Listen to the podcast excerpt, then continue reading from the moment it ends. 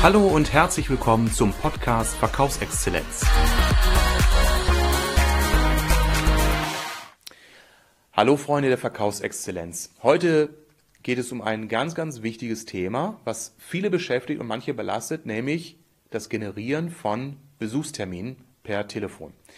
Die Erfolgsquoten sind oft bescheiden und deprimierend. Vertriebler berichten mir, dass sie 100 Firmen haben, die sie innerhalb weniger Wochen anrufen und am Ende ein Output haben von fünf Terminen. Das ist echt mager und nicht zufriedenstellend, weil dahinter ganz, ganz viel Arbeit und sehr viel Mühe stecken.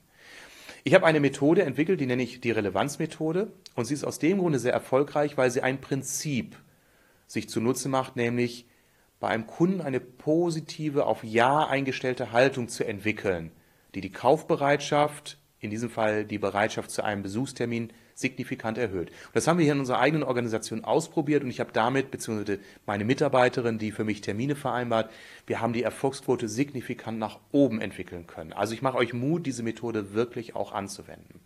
Ich will sie hier an diesem Tutorial in Kurzform einmal beschreiben.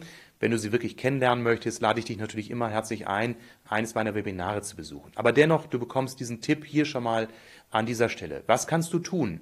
Baue dir eine Argumentationskette auf, die aus vier Schritten besteht. Wenn du mit einem potenziellen Kunden im Gespräch bist, wenn du es geschafft hast, ihn am Telefon äh, für zwei Minuten Gespräch an dich zu binden, dann schildere ihm Folgendes. Beginne erstens mit einer allgemeinen Problembeschreibung seiner Branche.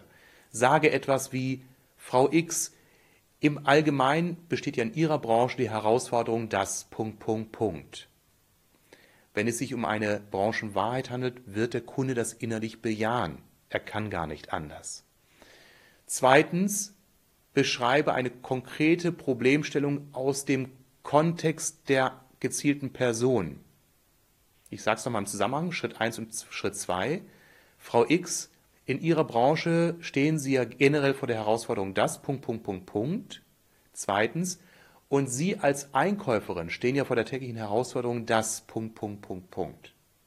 Wichtig ist, dass bei diesen beiden Schritten du natürlich weißt, ob das in der Branche tatsächlich der Fall ist und ob du ähnliche Personen kennst, also sprich Einkäufer in diesem Falle, die dir schon geschildert haben, dass sie täglich vor der Herausforderung stehen, das. Jetzt kommt Schritt 3.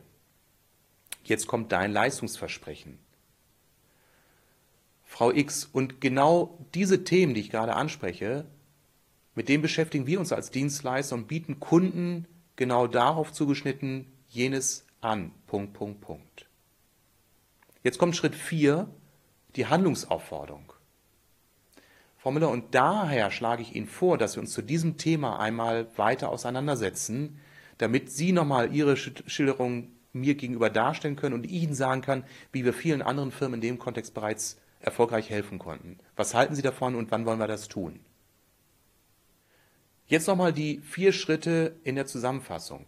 Erstens allgemeine Problembeschreibung im Kontext der Branche, in der sich der Kunde aufhält. Zweitens die konkrete Problembeschreibung auf die Rolle der Person. Drittens das Leistungsversprechen. Was kannst du in dem Kontext für den Kunden tun? Und viertens die konkrete Handlungsaufforderung zum Besuchstermin beispielsweise. Ich will es nochmal an einem anderen Beispiel deutlich machen, wie ich es in meinem Kontext tue. Herr X, Frau Y, Vertrieb steht ja allgemein heute vor der Herausforderung, dass Umsatzdruck permanent steigt, dass Vertriebserfolge gar nicht mehr so leicht zu generieren sind wie vor zehn Jahren.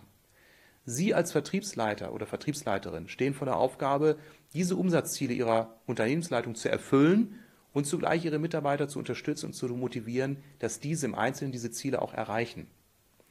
Wir haben uns als Beratungsgesellschaft genau auf diesen Spagat fokussiert. Wie können Umsatzziele in diesen schwierigen Zeiten realisiert werden? Vorrangig durch Motivation und Performance der Mitarbeiter.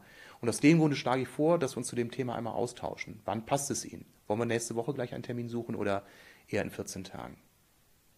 Glaubt mir eins, diese Reihenfolge dieser vier aufeinander abgestuften Schritte wird eure Terminquote signifikant erhöhen. Ich kann es aus eigener Erfahrung berichten. Viele meiner Unternehmenskunden setzen diese Methode inzwischen ein und berichten Ähnliches. Also von daher performe noch besser und vor allen Dingen berichte von deinen Erfolgen. Viel Erfolg damit.